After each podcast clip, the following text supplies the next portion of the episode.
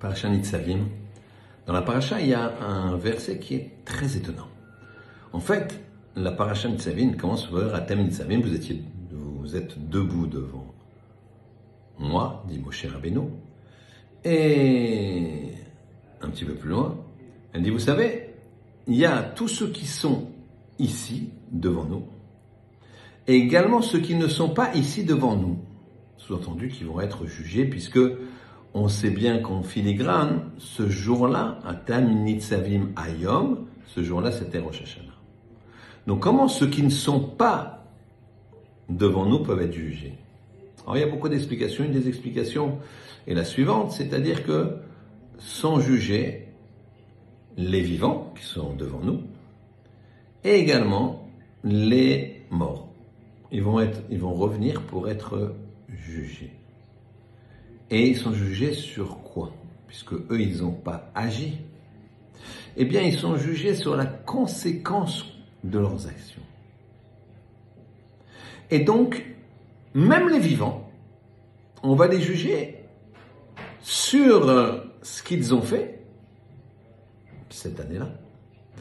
Et aussi, dans ce qu'ils ont fait, on va regarder la conséquence de leurs actions. Et ça, c'est extraordinaire. Parce qu'il faut savoir qu'à Rosh Hashanah, on est jugé sur trois points précis. D'abord, on est jugé sur notre parole. Ce qu'on a dit pendant toute cette année. Si on a dit des mots agréables, gentils, doux, des mots d'encouragement, ou des mots désagréables, Dieu préserve de la shonara ou des mensonges. Deuxième jugement, on est jugé sur notre potentiel. Même si on pense qu'on a bien étudié, on a fait des bonnes choses. Mais a-t-on exploité notre potentiel au maximum comme il se doit? Donc on est jugé sur notre potentiel également. Troisièmement, on est jugé sur l'exemple que l'on donne. L'exemple que l'on donne.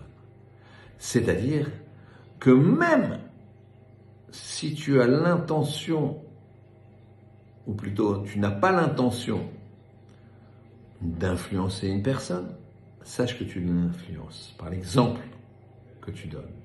Prenons quelque chose de positif.